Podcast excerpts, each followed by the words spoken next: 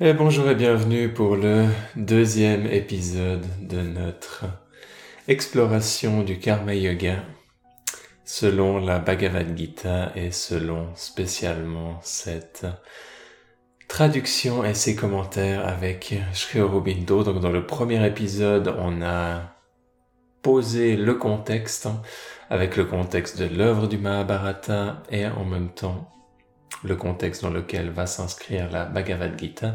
Et on a commencé avec le premier chapitre qui nous pose Arjuna dans son conflit moral, dans son conflit éthique, est-ce qu'il doit passer à l'action, faire cette guerre ou pas, et avec cette intensité émotionnelle qui jaillit à l'intérieur de lui quand il voit les personnes avec qui il a grandi, les personnes pour qui il a énormément de respect, qu'il est censé tuer au cours de cette guerre, et en même temps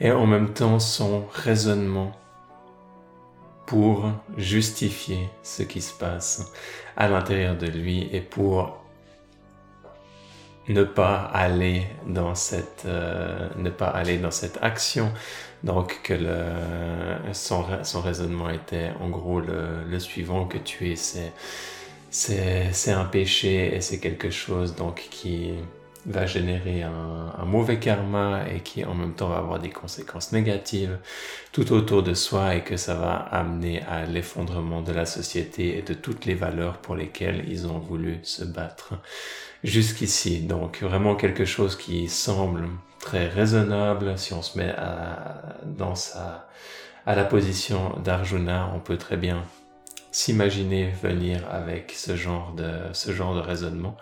Et on va pas forcément être dans sa vie à devoir prendre une décision aussi radicale que qu'Arjuna, mais on peut voir ce même dilemme à l'intérieur de nous comme étant quelque chose euh, qui va être présent à différents degrés dans, notre vie et qu'on va avoir des moments, des moments clés dans notre vie où les décisions vont pas être faciles à prendre et nos émotions peuvent aller à l'encontre de, du dharma, à l'encontre de ce qui est l'action juste, divine qu'on est censé entreprendre.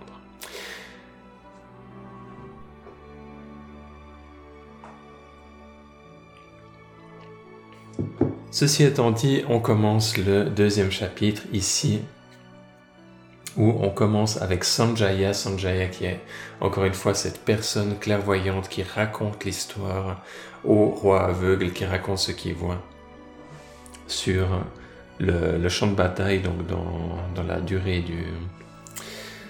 du, récit du Mahabharata et de cette guerre, et donc à ce moment-là, il voit la discussion qu'il y a entre Krishna et Arjuna.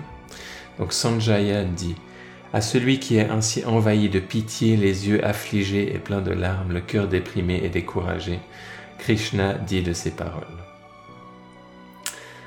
Et donc avant d'aller dans les paroles de Krishna, on a ici un commentaire de Sri Aurobindo. Ce commentaire est le suivant. Cette pitié d'Arjuna est toute différente de la compassion quasi divine dont il sera parlé plus loin dans la Gita. Cette compassion qui observe avec un regard d'amour, de sagesse et de force calme la lutte et la bataille, la force et la faiblesse de l'homme, ses vertus et ses péchés, sa joie et sa souffrance, et qui en tout cela pénètre afin d'aider et de guérir. La pitié d'Arjuna est une forme de complaisance envers soi.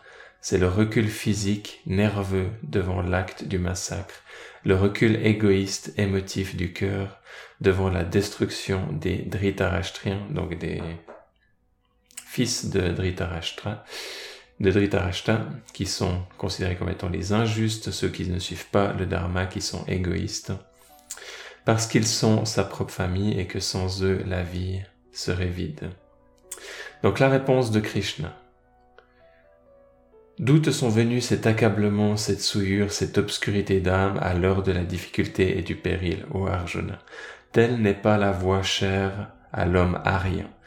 Ici, on comprend arien avec une, une idée d'une personne noble. C'est un terme qui a été ensuite dévié de sa de sa de son de son sens original par euh, notamment par euh, par les nazis tout comme la, la croix gammée ils ont aussi repris un, un signe qui, qui est à la base un signe euh, qui est le Sadvika, qui est un signe religieux et spirituel qui a au fait une, une signification très euh, très belle. Donc encore une fois, le terme arien à la base est vraiment euh, considéré comme étant un, homme ou une femme, une personne qui va atteindre un idéal spirituel.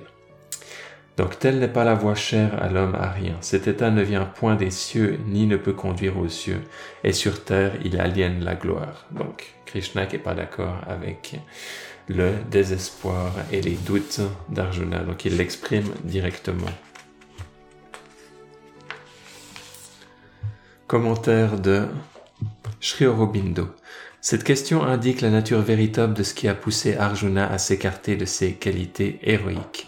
La Gita n'est pas un simple évangile de guerre et d'action héroïque, un credo, un credo nietzschéen de puissance et de force hautaine qui tient la pitié pour une faiblesse. Il y a une compassion, une compassion divine qui descend sur nous dans nos pour l'homme dont la nature ne possède pas une telle compassion, n'est pas formé en son moule, se prétendre surhomme est une folie et une insolence. Car celui-là seul est le surhomme qui manifeste au plus haut point de l'humanité la nature suprême divin. Mais telle n'est pas la compassion qui pousse Arjuna à rejeter sa tâche et sa mission. Ce n'est pas de la compassion, mais une impuissance, la faiblesse d'une pitié sur soi. C'est un recul devant la souffrance mentale que lui imposera son acte. Or, la pitié sur soi est parmi les plus vils et les moins ariens de tous les sentiments. Et là, on a vraiment quelque chose d'intéressant parce qu'on a, dans un premier point de vue, on a le, premier chapitre où Arjuna a justement ce, ces fortes émotions et ensuite il, arrive à les, justifier d'une manière qui semble tout à fait convaincante. Comme l'explique et comme va directement l'expliquer Krishna et le commentaire aussi de Sri Aurobindo va dans cette direction, ce raisonnement qui paraît complètement logique est basé sur une faiblesse et pas sur une force, est basé sur la pitié et pas sur la compassion divine. Et là, on voit quelque chose de très subtil qui est à la base de la réflexion et qu'il faut comprendre pour pas être complètement perdu ensuite dans juste euh, des arguments au niveau, au niveau du mental, voir qu'il y a quelque chose de, de très profond et de très fondamental dans la posture de base qui est prise par Arjuna. C'est pas une posture de force qu'il est en train de prendre. À ce moment-là, il est en train de prendre une posture de faiblesse. Et Krishna continue. Ne déchois point Ô Arjuna, de la virilité du lutteur et du héros, c'est indigne de toi, défais-toi de cette couardise, debout, ô Arjuna. Et le commentaire de Sri Aurobindo, la pitié d'Arjuna est une faiblesse du mental et des sens, faiblesse qui peut être profitable à des hommes d'un niveau inférieur de développement et qui doivent être faibles parce qu'autrement ils seraient durs et cruels. Mais cette voie n'est pas celle de l'arien évolué qui doit croître, on peut remplacer le terme arien par héros spirituel si c'est quelque chose qui, vous parle plus. C'est pas quelque chose de très courant d'entendre ce mot arien, c'est quelque chose que Sri Aurobindo utilise. Donc de héros spirituel ou de personne qui va suivre la euh, une voie spirituelle et qui va suivre cette volonté divine dans ses actions. Donc on a cette idée que on peut choisir consciemment d'aller avec le divin, on peut choisir consciemment de s'engager avec la volonté divine où on peut se refuser à s'engager dans cette direction. Donc, Aurobindo continue dans ce commentaire, mais cette voie n'est pas celle de l'arien évolué qui doit croître, non dans la faiblesse, mais par une ascension de force en force. Une telle attitude était indigne du fils de Prita, donc Arjuna. Le champion et l'espoir principal d'une juste cause ne doit pas la déserter, ainsi à l'heure de la crise et du péril, ni permettre à son cœur et à ses sens soudains épouvantés, à sa raison obscurcie, à sa volonté défaillante de le trahir, lui faisant rejeter rejeter ses armes divines et, refuser la tâche que Dieu lui a assignée.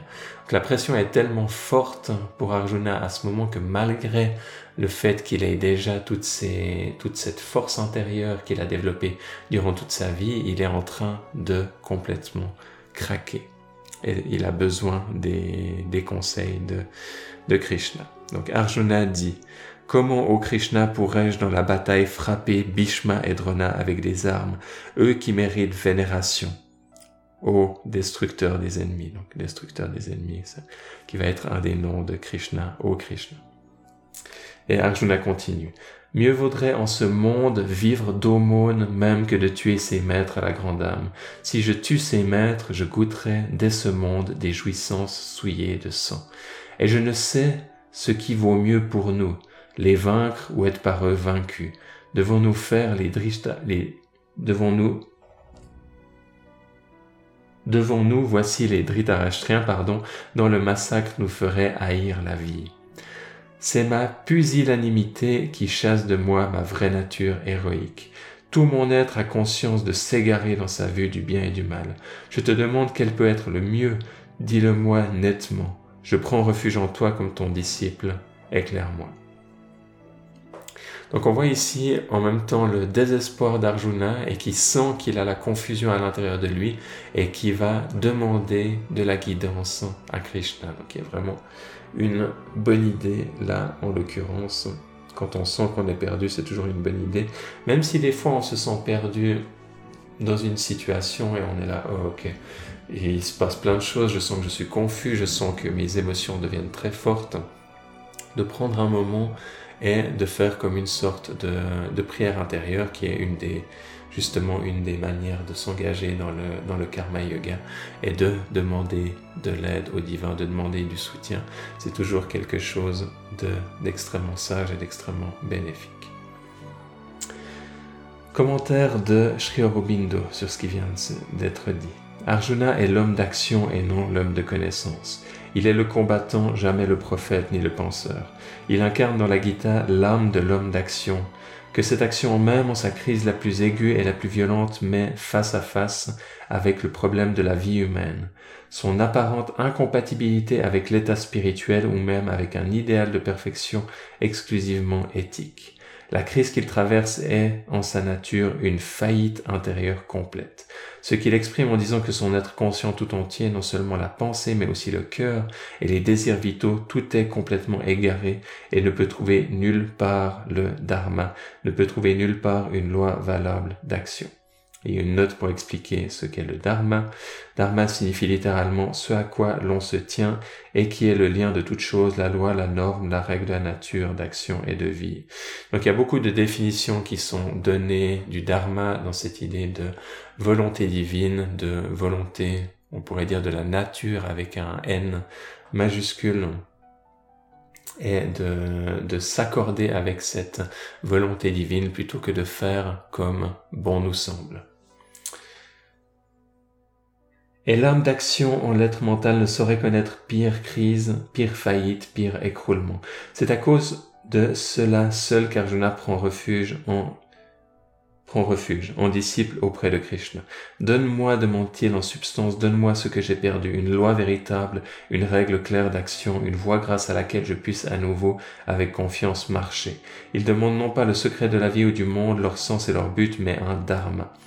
Et pourtant, c'est précisément à ce secret qu'il ne demande pas, ou du moins à ce qu'il faut, de cette connaissance pour l'élever à une vie supérieure, que le divin instructeur a, dessein de conduire son disciple, car il entend lui faire abandonner tous les dharmas hormis la loi unique, la vaste et large loi qui enjoint de vivre consciemment dans le divin et d'agir guidé par cette conscience. Ce qu'il faut comprendre ici, c'est que le mot dharma peut être compris comme étant quelque chose de figé qu'on va appliquer de manière mécanique. Et ça peut être une règle de société, par exemple. C'est, vu comme quelque chose de spirituel dans la société d'agir comme ci ou comme ça. Et c'est comme ça que souvent dans le, le Mahabharata, ces personnages-là, comme Yudhishthira typiquement, vont prendre réflexion et vont se dire, ok, qu'est-ce qui est juste, comment est-ce que c'est juste de suivre le, le Dharma? Ici, Krishna, il va vouloir déconstruire quelque part ces petits dharmas qui ont été gravés dans, gravés sur la pierre, qui ont été des règles qui sont utiles au quotidien des, au quotidien des gens, mais qui est pas le dharma avec un D majuscule, qui est pas la vraie volonté divine en toutes circonstances et que c'est celle-ci fondamentalement qu'il faut suivre. Autant une règle de la société ou une règle divine qui est, qui est donnée peut être utile à un certain moment de son développement, mais c'est pas forcément elle qui va nous aider dans les grands moments de crise dans laquelle on va vouloir se rattacher à la volonté divine pure. Donc, Aurobindo continue ce commentaire. C'est une erreur d'interpréter la Gita du point de vue de la mentalité d'aujourd'hui et de vouloir lui faire enseigner l'accomplissement des intéressés du devoir comme la loi suprême et suffisante, car l'objet même que son enseignement que son enseignement, ce qui en fournit l'occasion, ce qui oblige le disciple à venir vers le maître, c'est le conflit inextricable des conceptions du devoir, multiples et voisines, conflit qui aboutit à l'effondrement de l'entier édifice pratique, intellectuel et moral érigé par le mental humain. La Gita n'enjoint pas d'accomplir avec désintéressement les devoirs, mais de vivre la vie divine, d'abandonner tous les dharmas, sarvadharman, afin de prendre comme seul refuge le suprême. Et Arjuna continue, Je ne vois rien qui puisse écarter de moi le chagrin qui dessèche les sens. Dussé-je obtenir sur terre un royaume riche et sans rival ou même la souveraineté sur les dieux et ensuite, la parole revient à Sanjaya. Donc Sanjaya, encore une fois, ce personnage qui va faire l'office un peu de narrateur au roi aveugle. Ayant ainsi parlé à Krishna et lui ayant dit, je ne veux pas combattre, Arjuna, terreur des, ennemis, devint silencieux. Gudakesha, je pense que c'est Arjuna. À celui qui était ainsi déprimé et découragé, Krishna, comme avec un sourire, dit ces paroles entre les deux armées.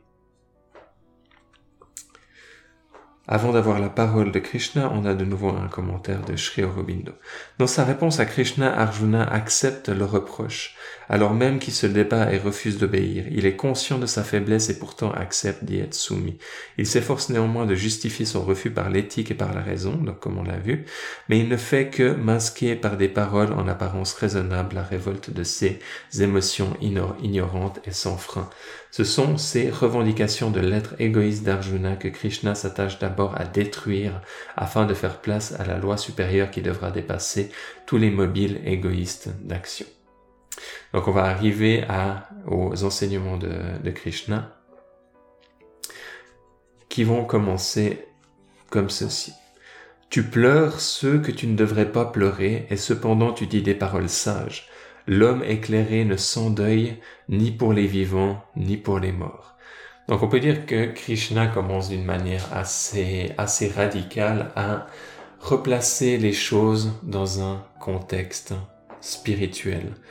L'homme sage ne pleure pas ni les vivants ni les morts, parce que l'homme sage voit à travers les attachements, il voit à travers la roue on peut dire, ou le cycle des réincarnations et des changements d'apparence, qu'on a quelqu'un qui meurt, que c'est pas quelque chose qu'on pleure parce qu'on a nos, attachements, mais que si on n'a pas nos attachements d'un point de vue spirituel, il n'y a pas forcément de tristesse qui, est là.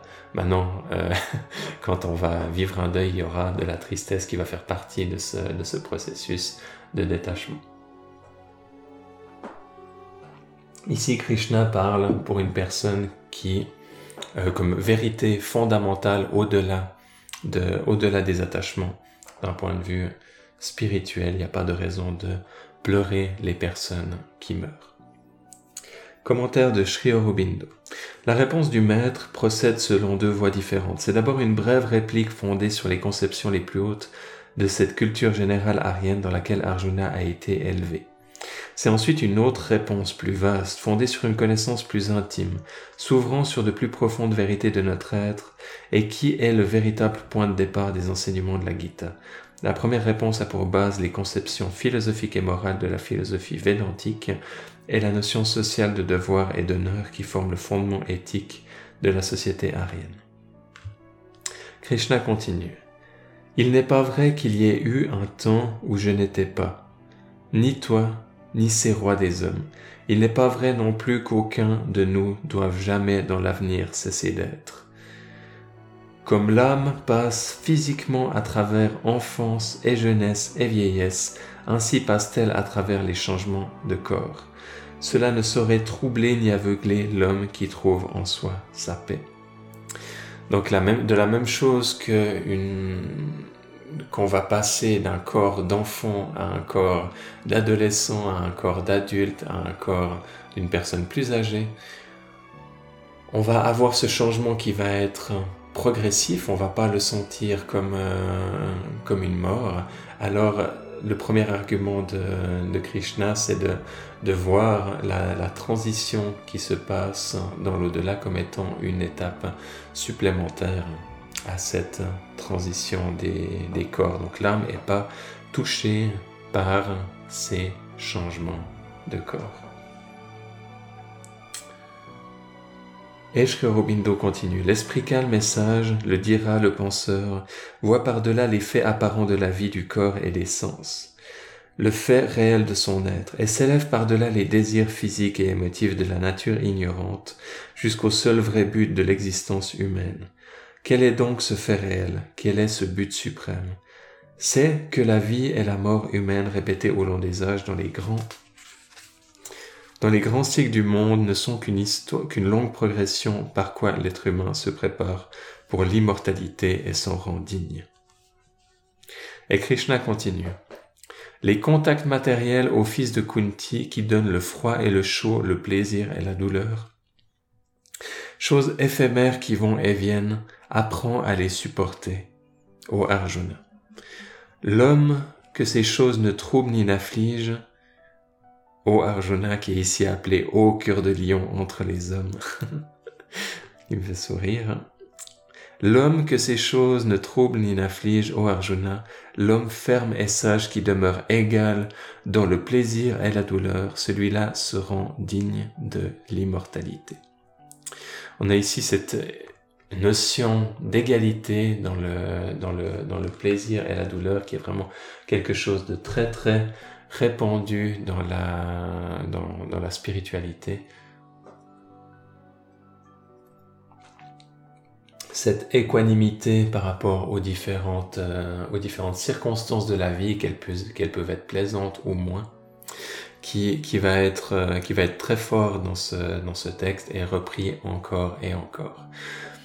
D'un point de vue tantrique, même si cette équanimité est quelque chose qui, qui va arriver dans son, dans son développement par, euh, par les pratiques elles-mêmes, on va aussi avoir une, une approche qui va, euh, qui va en général, pas forcément, mais qui va souvent aller avec les, désirs et utiliser les désirs et les plaisirs comme une force pour aller vers une transformation.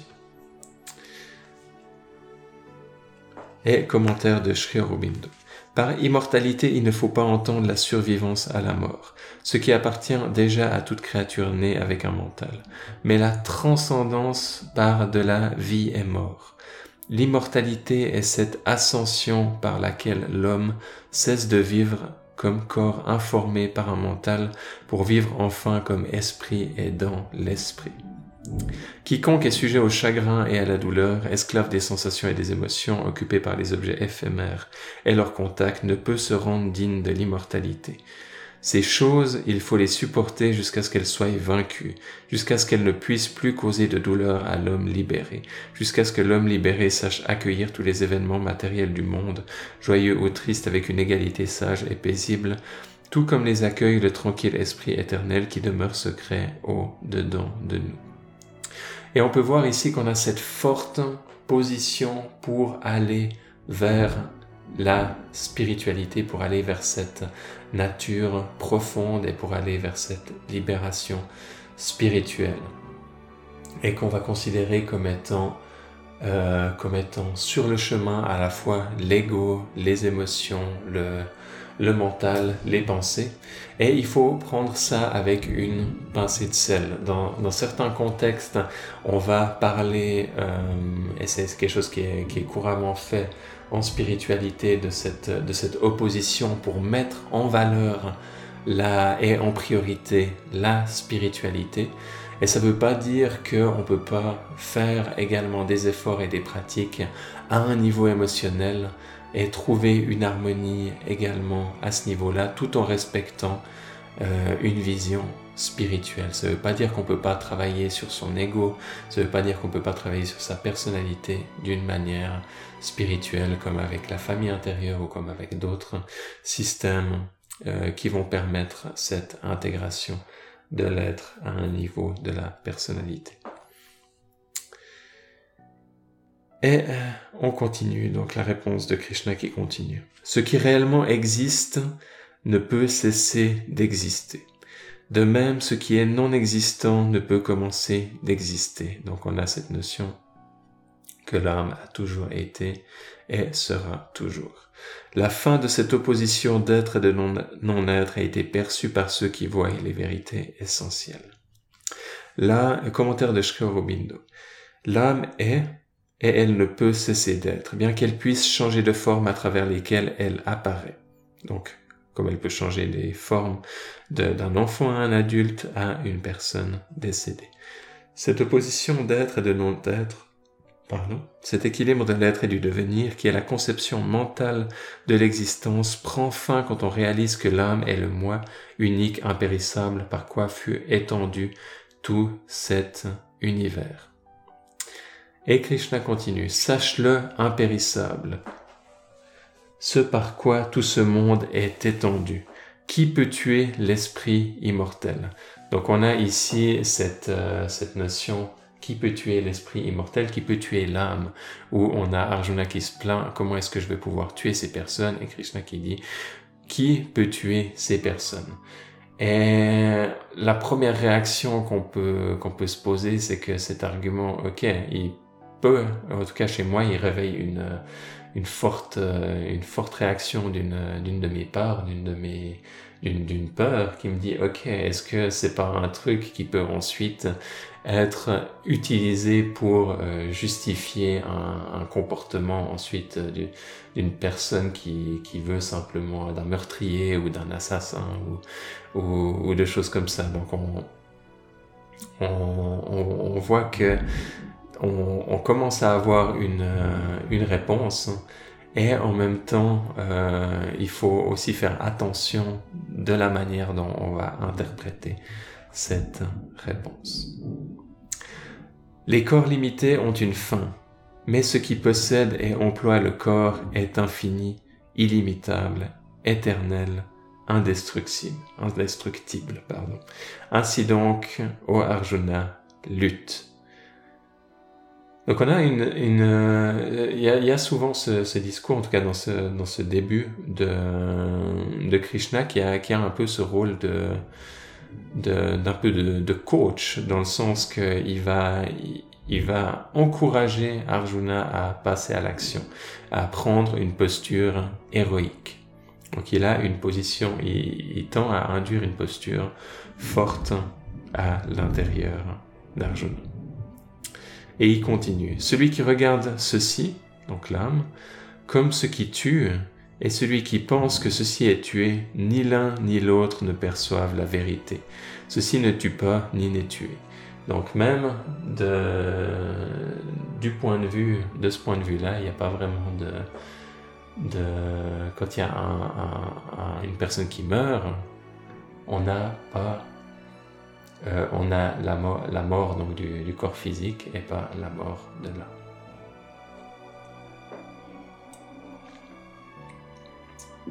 Et ça peut paraître évident pour, euh, pour certaines personnes qui ont, qui ont déjà lu quelques livres autour de la, de la spiritualité, mais essayez de, de, de vous rendre compte dans ce, dans ce texte, on va y revenir encore et encore, parce que c'est quelque chose qui est, qui est fondamental et qui est loin d'être évident, et on est loin d'agir comme si c'était quelque chose qu'on avait intégré.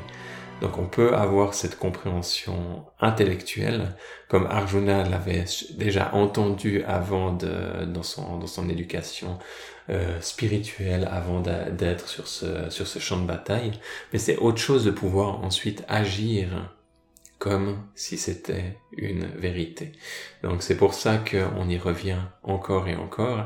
Et ensuite, c'est pas seulement ce, discours qui, nous permet de, mieux, comprendre et de raffiner notre compréhension, ça va être aussi par la pratique et par la méditation, par l'expérience, qu'on va pouvoir faire de ça une vérité qui va pouvoir être intégrée à l'intérieur de nous.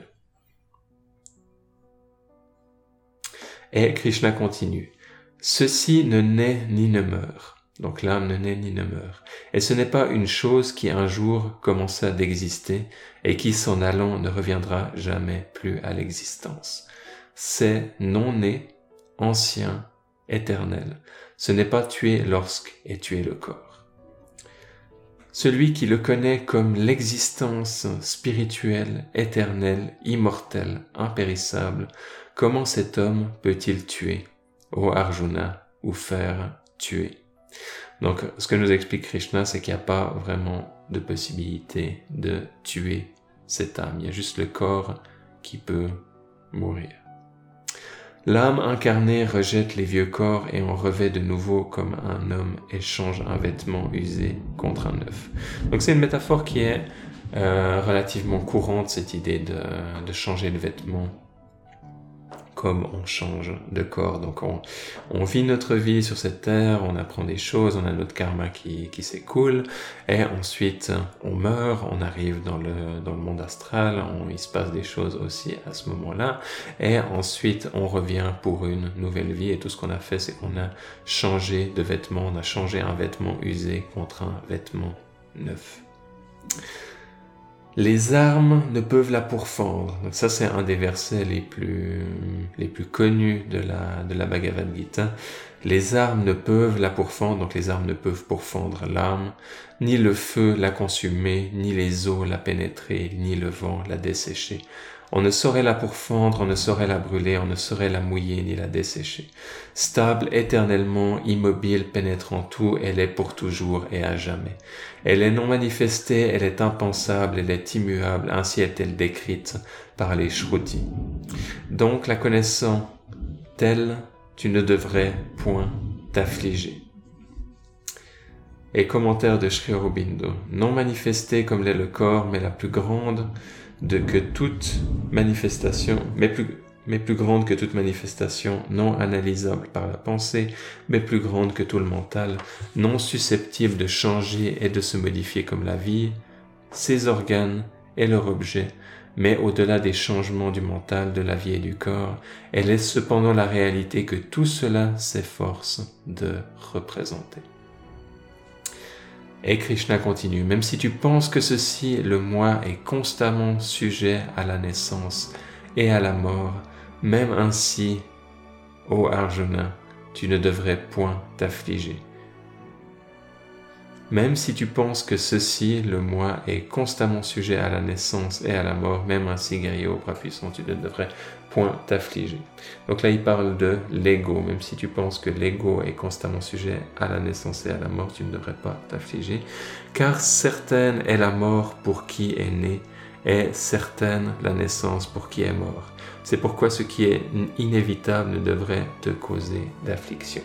Donc même si tu pars du point de vue même pas, si tu parles même pas de, de l'âme, mais même si tu parles de la personnalité, tu sais que cette personnalité va mourir et que, ce, que cet ego, que ce corps va mourir et donc qui va et donc qui va et donc tu devrais pas euh, avoir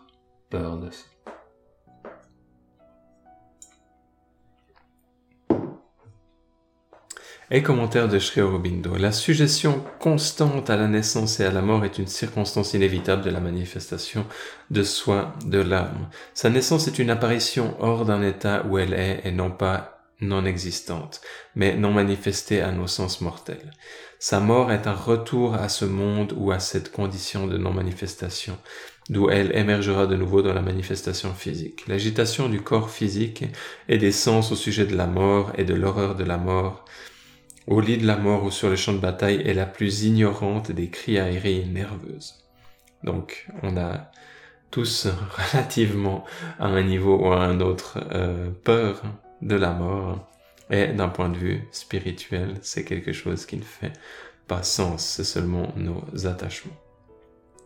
Notre chagrin à la mort des hommes est une ignorante affliction au sujet de ceux pour lesquels il n'est nulle raison de s'affliger. Ce qui peut être un, peu euh, brusque à entendre, surtout pour une personne au moment où elle fait où elle fait son deuil, c'est pas définitivement pas ce genre de passage qu'on souhaite euh, qu'on souhaite lui dire pour euh, ou en tout cas pas avec une telle une telle pas quelque chose d'aussi d'aussi brusque, mais ça reste une vérité.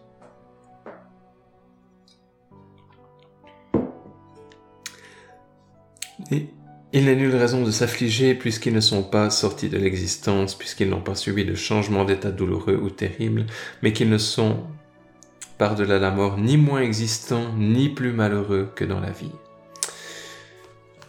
Et Krishna continue, les êtres sont non manifestés en leur commencement, manifestés au milieu, ô Arjuna. Non manifestés sont-ils encore dans la désintégration Qu'y a-t-il d'affligeant? Cela, le moi, l'un, le divin. Donc là, Krishna commence à parler en tant qu'avatar, en tant que personne divine. Krishna ne parle pas comme euh, en tant que juste un sage sur cette, euh, sur cette planète. Krishna parle en tant qu'un avatar, en tant qu'une descente du divin, le divin qui est venu s'incarner pour une mission bien précise, pour redonner un élan de, un coup de boost à la spiritualité. Et il parle en disant, quand il parle et il dit je, quand il parle et il dit moi, il parle et il dit Dieu en même temps. Cela, le moi, l'un, le divin, nous le regardons, nous en parlons et nous en entendons parler comme du merveilleux, au-delà de notre compréhension, car d'après tout ce que nous en avons appris, ceux qui ont la connaissance, nul mental humain n'a jamais connu cet absolu. Donc l'absolu n'est pas n'est pas rencontré par le mental, l'absolu est rencontré par l'âme, par la conscience. Et commentaire de Sri Aurobindo, c'est cela qui est ici dévoilé par le monde. C'est le maître du corps, toute vie n'est que son ombre. La venue de l'âme en la manifestation physique et sa sortie de cette manifestation par la mort ne sont qu'un de ses moindres mouvements. Quand enfin nous savons que nous sommes cela, parler de nous-mêmes comme de celui qui tue ou qui est tué est une absurdité. Il n'est qu'une chose, la vérité dans laquelle nous avons à vivre, l'éternel qui se manifeste comme âme de l'homme, dans le grand cycle de son pèlerinage, la naissance et la mort jalonnant sa route, avec les mondes de l'au-delà comme halte de repos, avec les circonstances heureuses ou malheureuses de la vie comme moyen de notre progrès et de notre lutte et de notre victoire, avec l'immortalité comme foyer vers lequel l'âme voyage. Donc magnifiquement exprimé par Sri Aurobindo ici. Krishna continue. Cet habitant dans le corps de chacun est éternel et indestructible. Ô Arjuna, c'est pourquoi tu ne dois point, tu ne dois pleurer aucune créature. En outre, considérant ta propre loi d'action, tu ne dois pas trembler. Il n'est pas de plus grand bien pour le kshatriya qu'une juste bataille.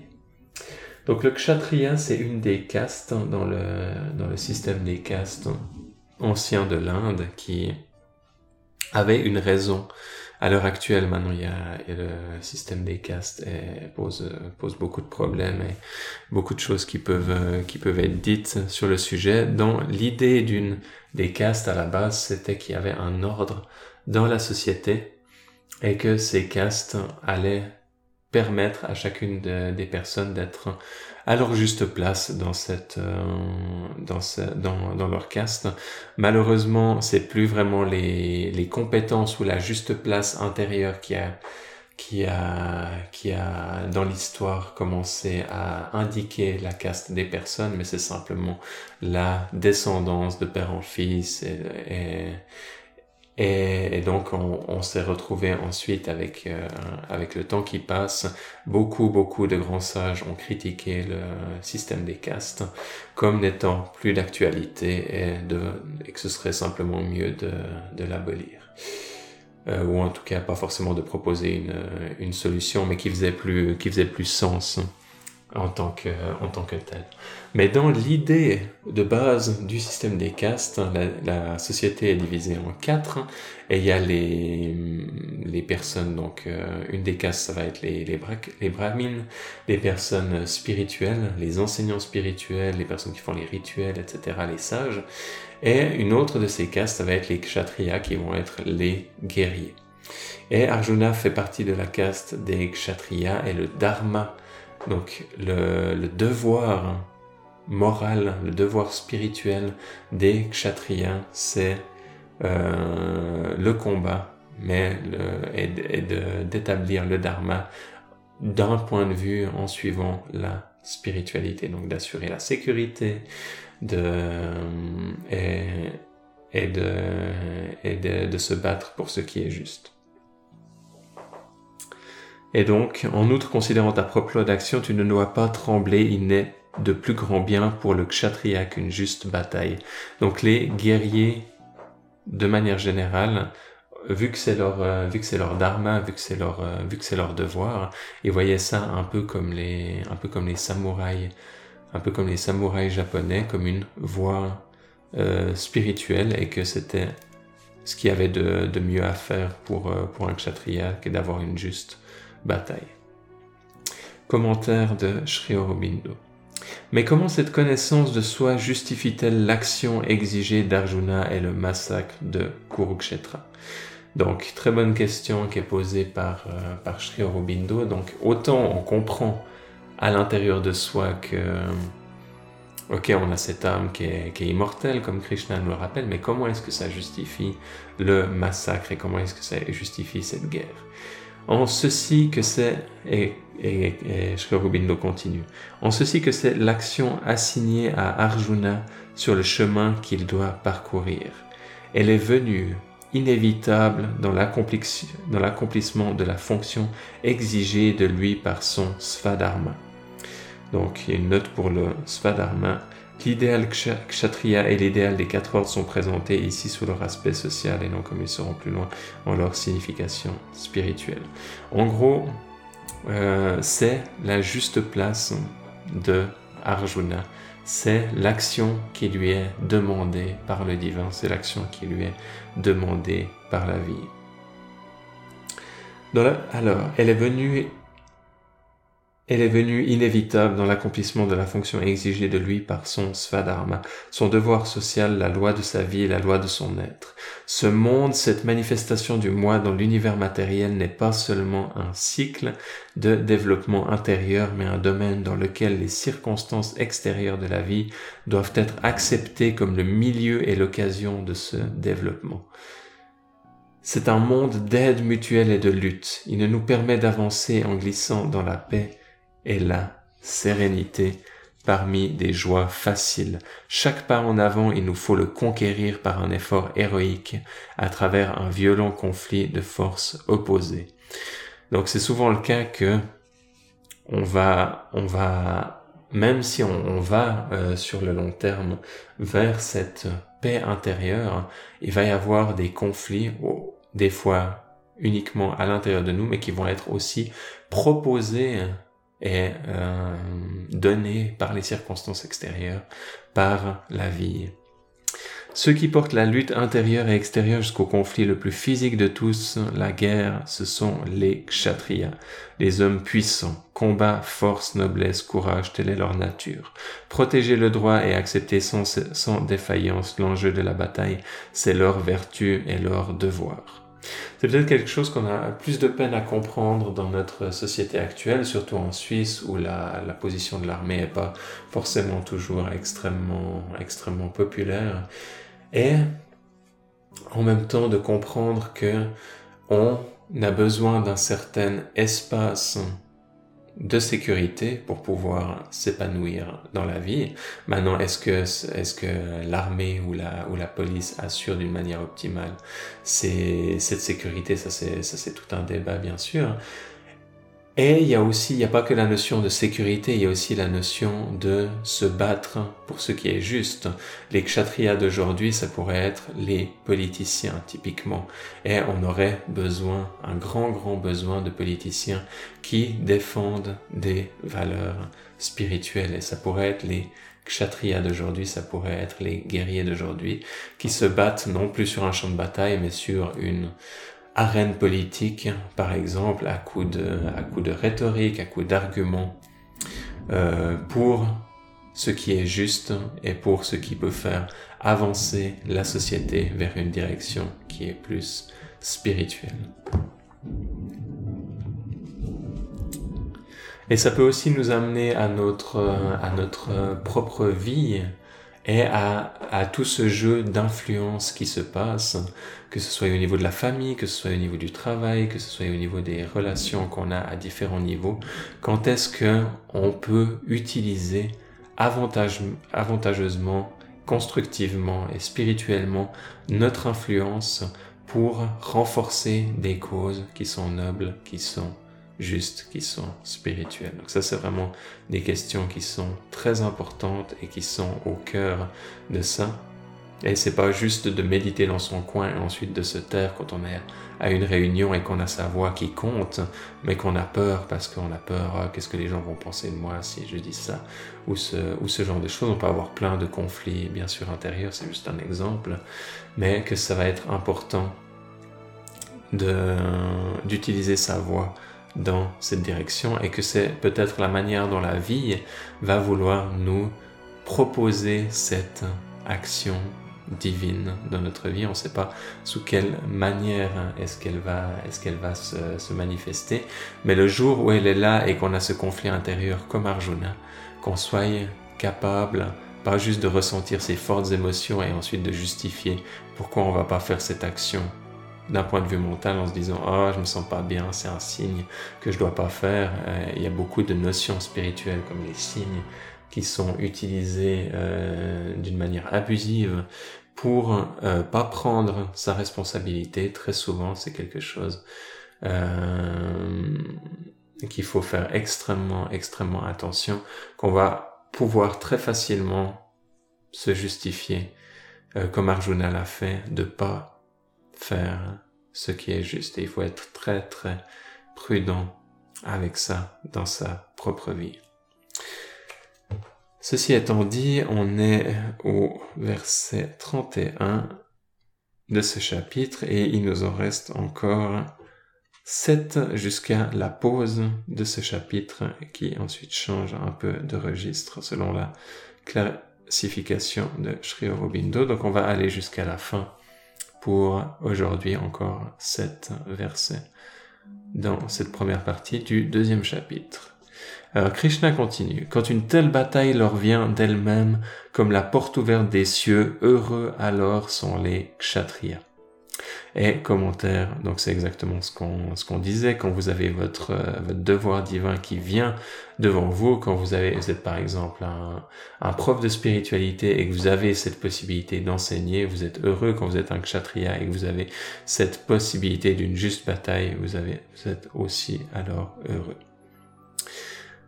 Et Krishna continue, euh, et euh, commentaire de Shkarobindo, pardon. Le maître s'interrompt un instant pour donner une autre réponse au cri d'Arjuna, menacé de perdre par la mort de ses parents sa raison d'être et le but de sa vie. Quel est le véritable objet de la vie d'un kshatriya? Quel est son véritable bonheur?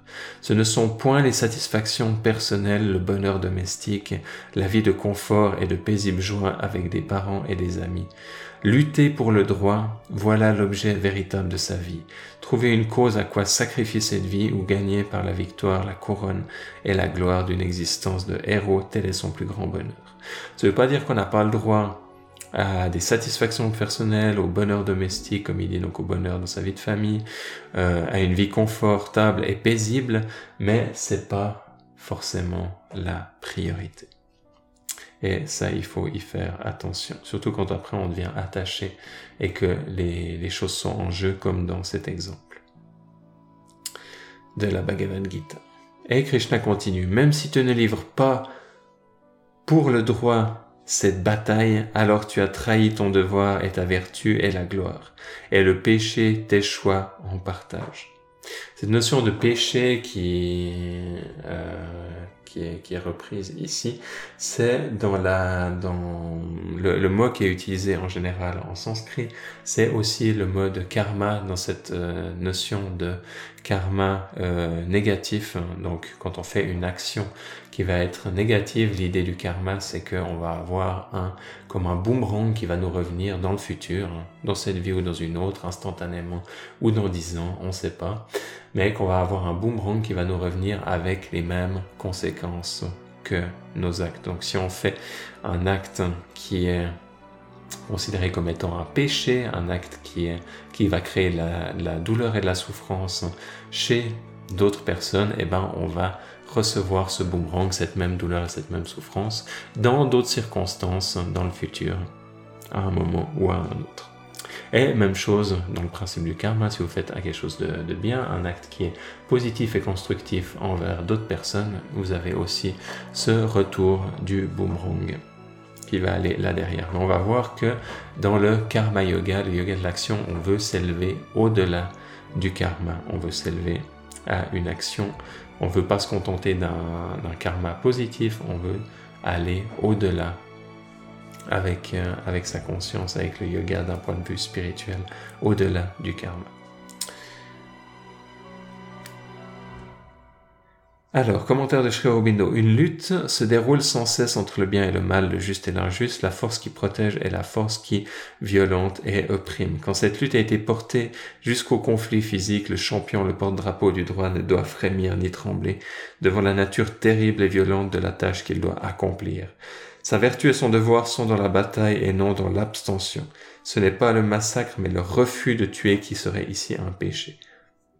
Paraît complètement, complètement fou à nos oreilles et qui pourtant est le cas. La volonté divine ici pousse Arjuna à prendre les armes et à tuer. Et le fait d'aller contre cette volonté divine serait le péché donc serait ce qui va créer le, karma le plus, le plus négatif. Et Krishna continue. En outre, les hommes diront ta perpétuelle disgrâce, et pour qui est de nobles conditions, le déshonneur est pire que la mort. Donc ça c'est un argument. Euh, un autre argument qui rajoute au niveau, c'est un argument au niveau de l'honneur, donc plus un, et euh, on a beaucoup d'arguments ici qui sont au niveau de, Manipura, le troisième chakra, pas forcément des et qui sont donnés en termes de, de combat, en termes de lutte, en termes d'honneur, qui sont des valeurs de ce chakra. Et Krishna continue, les hommes puissants penseront que, de peur, tu as fui la bataille, et toi qu'ils tenaient en haute estime, tu laisseras ton honneur s'entacher de cette souillure. Commentaire de Sri Aurobindo. Donnez l'exemple d'un héros entre tous les héros exposant son action aux reproches de couardise et de faiblesse et ainsi abaisser le niveau moral de l'humanité. C'est se trahir soi-même et trahir ce que le monde attend de ses chefs et de ses rois. Si vous êtes une personnalité publique et que vous vivez votre, euh, votre vie avec un haut niveau de, de, de, vertu et de respecter certaines valeurs et que tout d'un coup vous trahissez ces valeurs, vous montrez un très mauvais exemple et, et ça va avoir une grande influence, consciemment ou non, sur beaucoup, beaucoup de personnes et premièrement sur vous-même où vous allez euh, consciemment ou inconsciemment savoir que vous avez trahi vos valeurs et vous allez perdre confiance en vous et les gens vont aussi perdre confiance. Et Krishna continue, maintes paroles blessantes seront dites par tes ennemis médisant de ta force, est-il affliction pire Tué, tu gagneras les cieux, victorieux, tu jouiras de la terre. Lève-toi donc, au fils de Kunti, résolu à te battre. Donc Kunti, c'est sa mère, donc au fils de Kunti, c'est Arjuna. Tué, tu gagneras les cieux. Ça, c'est cette, euh, cette même idée que pour les, que pour les, euh, les vikings qui vont dans le Valhalla, qui vont dans le paradis après la mort. C'est vraiment quelque chose qui est, qui est, qui est courant dans beaucoup, beaucoup de, traditions de, guerre. Les, samouraïs également, pour eux, étaient considérés, se considéraient comme déjà morts. Euh, donc la, mort était pas sur le champ de bataille, n'était pas vue comme, euh, comme un problème.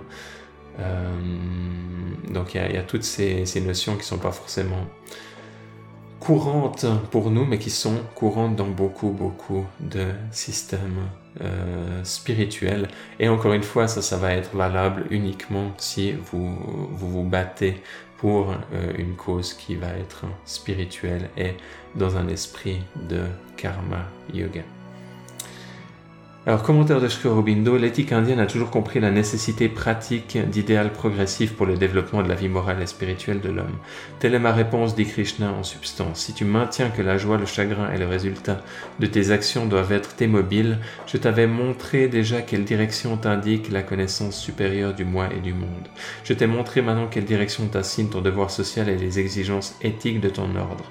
Svadharman api Shavekshia. Donc il y a de temps en temps quelques mots sanscrits qui sont mis pour votre connaissance et votre culture générale. Dans l'un et l'autre cas, le résultat est le même. Même si tu n'es pas satisfait de ce que t'ordonne ton devoir social et la vertu de ton ordre, si tu penses que cela te conduirait à la douleur et au péché, alors je te demande de t'élever jusqu'à un plus haut idéal et non de retomber à un idéal inférieur. D'où le verset suivant. Donc on a Krishna qui a donné une multitude d'arguments et même si ces arguments n'ont pas été compris, maintenant il va élever le niveau du discours. Et Krishna continue. Fais que l'affliction et le bonheur, la perte et le gain, la victoire et la défaite soient égaux pour ton âme. Puis jette-toi dans la bataille, ainsi tu ne pécheras pas. Donc Krishna nous dit si on est complètement détaché, et pas juste qu'on pense qu'on est détaché, mais que réellement on est dans un état de détachement, qui est un état très élevé spirituel, et qu'on est capable d'agir comme ça, on n'est pas attaché à la victoire, on n'est pas attaché à la défaite, donc peu importe qu'on gagne ou qu'on perde. Et si les deux, si ces conditions sont établies, jette-toi dans la bataille, ainsi tu ne pêcheras pas, ainsi tu n'auras pas tous ces problèmes de, karma négatif, comme dans le cas de quelqu'un qui, qui, commet un meurtre et qui n'était pas une, une, action divine et qui va avoir tout ce karma négatif qui va ensuite le revenir comme un boomerang pour qu'il apprenne cette leçon. Ici, dans le cas de figure d'Arjuna, s'il arrive à être détaché dans l'action détaché de l'affliction, le bonheur, la perte et le gain, la victoire et la défaite, s'il il a cet état d'équanimité, cet état d'égalité à l'intérieur de soi, eh ben alors il peut aller dans son, euh, il peut suivre son dharma. Et commentaire de Shkorobindo, écarte de toi tout égoïsme, néglige la joie et la tristesse, ne considère ni gain ni perte ni aucun résultat matériel. Regarde seulement la cause que tu dois servir et la tâche que tu dois accomplir par ordre divin. Ainsi tu ne pécheras pas.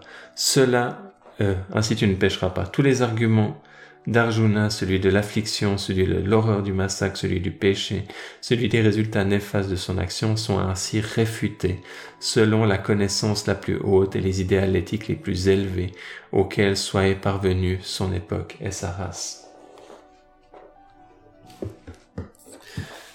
Et on arrive à la fin de cette première partie du deuxième chapitre. Donc, comme on voit, on a vraiment plongé à euh, plonger très très fortement, très radicalement à l'intérieur de, de, ce sujet.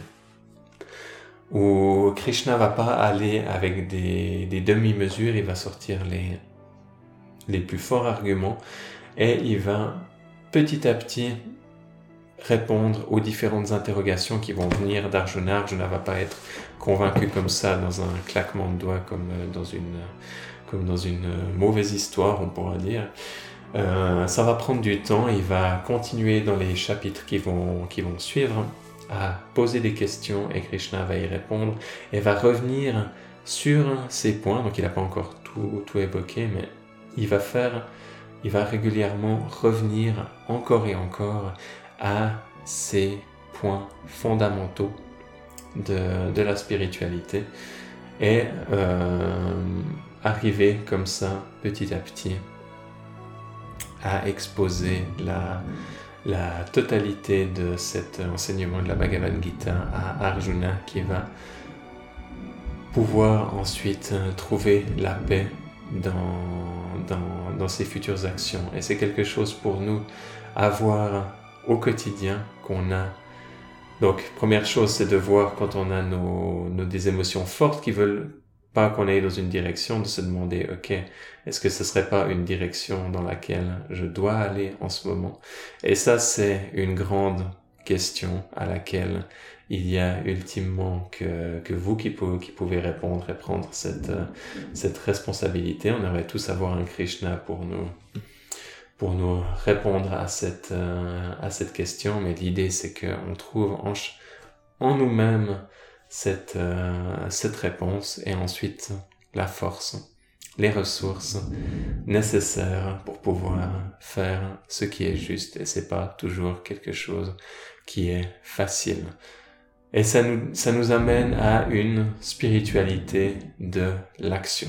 Donc une spiritualité qui va pas euh, avoir peur de s'engager dans des discussions difficiles, dans euh, des, dans le fait d'utiliser avec sagesse son influence autour de soi et dans le fait de se battre pour ce qui est spirituel. Donc c'est un peu une voie du guerrier que cette voie du karma yoga.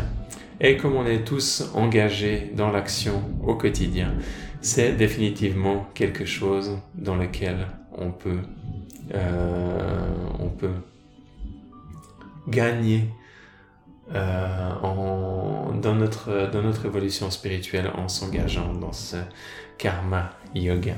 Donc à différents niveaux, on peut s'investir dans cette idée de karma yoga et il y aura les, aspects techniques, pratiques qui vont être, euh, être présentés en gros par la suite, même si le but de cette, de cette euh, discussion n'est pas forcément que ce soit un, un discours euh, centré sur la, sur, la, sur la pratique en elle-même, mais que ce soit plus une source d'inspiration pour ceux d'entre vous qui veulent aller dans cette direction. Et si vous avez des questions par rapport aux aspects pratiques, je verrai si, si j'y réponds individuellement ou si je fais un, un petit cours en ligne pour les, pour les présenter. Je vais réfléchir à ça dans, les, dans ces prochains jours, ces prochaines semaines. Je vous remercie pour votre attention. On a fini la première partie du deuxième chapitre et on va continuer tout bientôt. Je vous remercie et je vous dis à tout bientôt. Bye bye.